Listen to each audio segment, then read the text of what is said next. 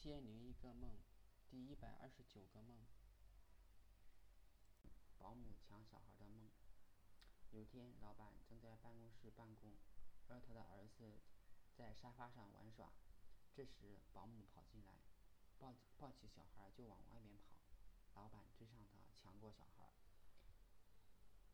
保姆在后边追得很急。老板随手把咖啡泼到保姆的脸上。保姆看不见以后，大声嚷嚷。老板以为他还有同伙，不敢在公司停留，抱起小孩就往楼顶跑。但是楼顶很开阔，而且没有可以躲的地方，只有一个铁塔。老板连忙躲登上去，躲在上边一个小平台上。保姆追到楼顶，看到老板正在爬台阶，他说：“你很厉害，不拉扶手就可以，你今天跑不掉了。”老板也很着急。保姆来到平台以后，老板把他打晕了，连忙下了铁塔，跑到楼顶一个像是消防间的小房子里，通过小房子离开了大厦。我们来到一楼，下面有很多商铺，看到其中一间正在转让。我想提议老板买下商铺，暂时藏在这里，但是感觉距离公司太近了，就没有开口。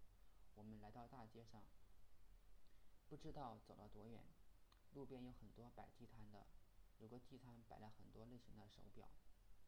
买家急于出手，卖卖卖家急于出手，转让费只要一元。老板收下了地摊，示意我来看地摊。他带着儿子躺在地板上，他带着儿子躺在地摊上，并用衣服把自己盖起来。我想老板还真是聪明，一块钱就甩开了保姆和和他的同伙。而我坐在原来摆摊坐的地方，这个地方像是一个小茶壶，尤其像小孩子的鸡鸡。过了一会儿，来了几个黑社会，他们说要收保护费。我争辩道：“这个摊位是别人转让的，我现在一毛钱都没赚，没有钱，希望他们能够通融一下。”他们怎么也不肯答应。我掏出口袋一看，确实没有没有钱。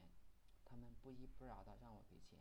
这时，老板伸出一只手，手上是一百块钱。我放心了。我们应该可以在这里躲一阵子了。